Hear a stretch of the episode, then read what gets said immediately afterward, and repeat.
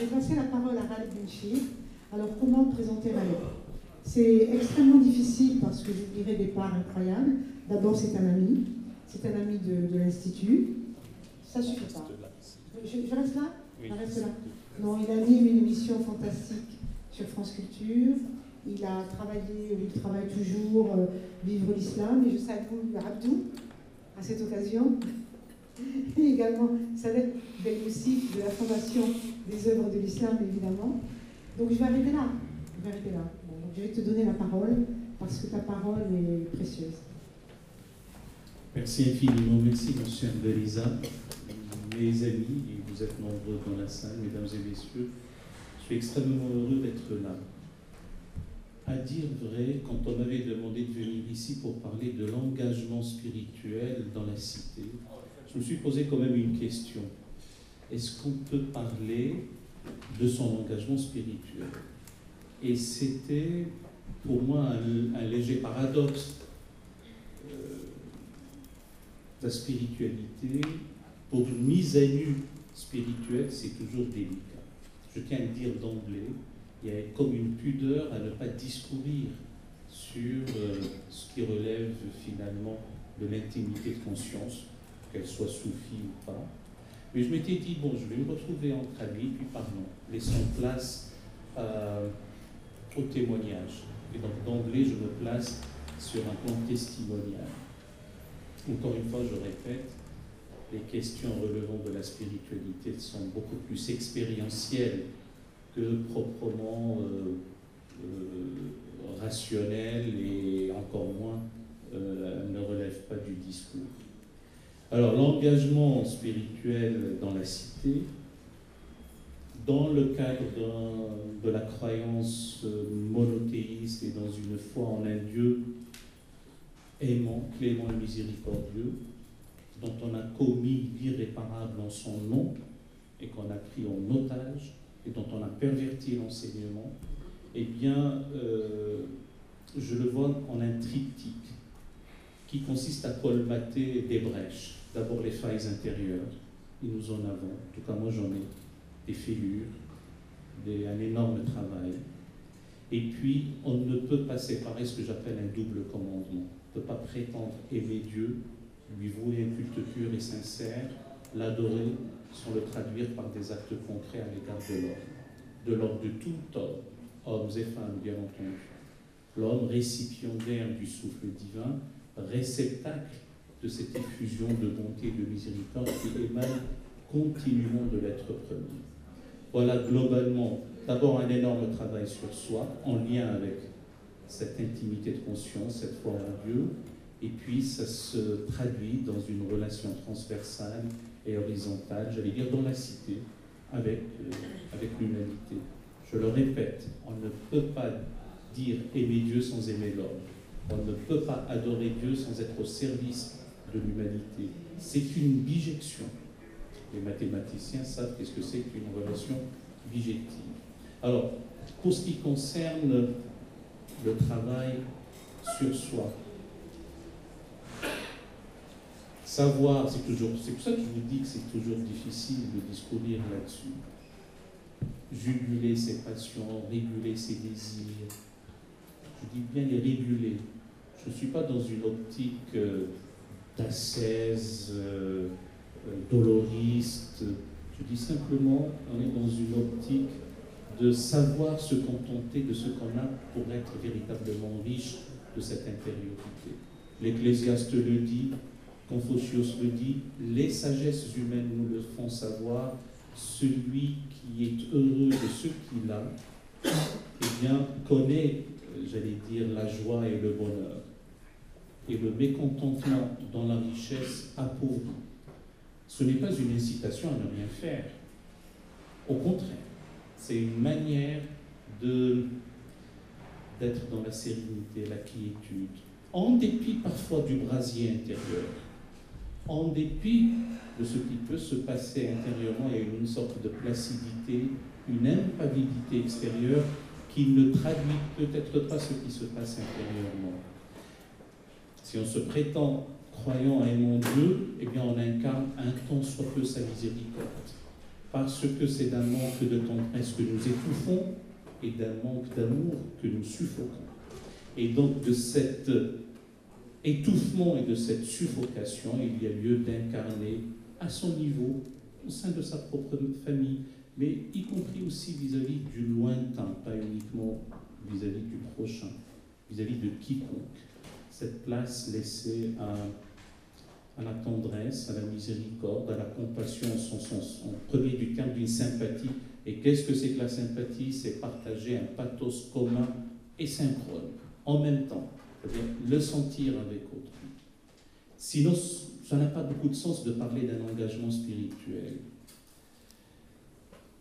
Quand je parle de soi, quand il s'agit de spiritualité, j'ai peu de scrupules à citer le Coran, parce que le Coran ne peut pas en grandir des versets comme ça, tout un tour de bras et les sortir hors contexte. Là, je fais allusion au verset 13 de la sourate, le verset 11 de la sourate 13, celle du tonnerre, que vous connaissez tous, aucune nation, aucun peuple, aucune communauté, aucun groupe humain ne change véritablement si pris individuellement les membres de la nation, du peuple, de la communauté ou du groupe humain n'entreprend pas un travail d'introspection, un travail sur soi. Ça a donné lieu à beaucoup de discussions. Certains disent que c'est une manière aussi d'endormir le dit peuple, mais alors, alors qu'en réalité, c'est un travail, j'allais dire, de la personne elle-même avec le souci de l'autre, avec une préoccupation du bien-être d'autrui, et avec ce couple de vouloir accomplir la justice. Je me reste deux minutes que j'arrêterai. J'obéis à, à il n'y a pas plus simple qu'une déprise de soi pour une remise de soi à Dieu pour les croyants et à la présidente de séance pour lui rendre la tâche facile. Comme ça, les choses sont simples. Donc j'étais en train de parler de cette euh, déprise de soi et cette dualité d'accomplir la justice, en tout cas de s'insurger contre l'injustice et d'accomplir la justice et de la marier avec la bienfaisance, avec l'amour de la bonté, en essayant d'ajuster en tout cas le dire et le faire. J'ai cette parole, si vous pardonnez l'anglicisme, practice what you preach. Sinon, ce n'est pas la peine de parler. Si on ne pratique pas ce qu'on dit, il y a euh, comme un abîme, un hiatus entre le dire et le faire. Or, l'engagement spirituel consiste à colmater encore ce dit abîme. Les choses ne sont pas simples, pour deux raisons. Je finirai sur ces deux raisons. D'abord, pour les croyants musulmans cette fois-ci, qui se réfèrent à la parole de Dieu médiatisée, inverbée, incarnée en livre, et bien qu'il s'est fait livre, il y a presque cet avertissement par le temps. L'homme est en perdition, assurément. L'homme est assurément en perdition, sauf, et étonnamment on devient un pluriel, sauf ceux qui croient, ceux qui font œuvre de œuvre pie, mais ceux qui s'enjoignent mutuellement à, à la vérité et à la patience. Donc il faut laisser place davantage à la patience devant l'adversité, à l'endurance. Parce qu'après la passion et la résurrection, après l'infortune, il y a la fortune, après l'adversité, il y a l'aisance. C'est avoir cette, en tout cas cette espérance. Et pour boucler la boucle avec l'amour, un mot tant galvaudé, tant euh, désincarné. Alors que si je me réfère encore à la parole de Dieu, j'ai toujours en tête ces deux versets, méditer par les soufis à en pleurer, à croire ce qu'ils nous disent et ce qu'il nous est parvenu, en tout cas pour votre serviteur, d'une manière livresque. J'avoue que je ne les ai pas vus. Euh, le verset 54 de la Sourate 5, il dit en substance Ô vous qui avez, qui avez cru, s'il advenait que quelqu'un parmi vous renie à sa foi, eh bien Dieu suscitera un peuple qu'il aimera et qu'il aimera. Ça ne s'écrit pas de la même façon. Il n'est pas dit qu'il faut l'oxyre, qu'il faut le bastonner, qu'il faut le brûler vif dans une cage. Il est dit simplement que bon, Dieu suscitera un peuple qu'il aimera et qu'il aimera. cet amour réciproque est lourd de sens. Et l'autre verset qui est toujours à méditer, à en pleurer, et qui est le verset 30 de la Sourate 3, Dis-leur, l'injonction est faite au prophète, Dis-leur si vous aimez Dieu, suivez-moi. Dieu vous aimera il vous pardonnera vos fautes. Et donc, cette espérance, des pinailleurs diront, c'est ce qui n'advient jamais par définition. En tout cas, mais nous croyons qu'elle adviendra. cette espérance, en tout cas, nous fait dire qu'il y a un humanisme théocentré pour les croyants, il y a aussi l'humanisme anthropocentré, et que cet humanisme véritable, avec le souci de l'homme, la préoccupation du bonheur d'autrui, est un humanisme qui assume tous les héritages de tous les peuples, quels qu'ils soient, y compris ceux qui ânent sous des servitudes renouvelées et qui se trouvent sur leur route parce qu'ils ont été injustement chassés de leur demeure. Eh bien, c'est prendre en considération ceci du plus petit parmi nous dans une égale dignité de l'être humain. Voilà comment je perçois l'engagement spirituel dans la cité, entre nous tous. Et merci de m'avoir écouté. Merci.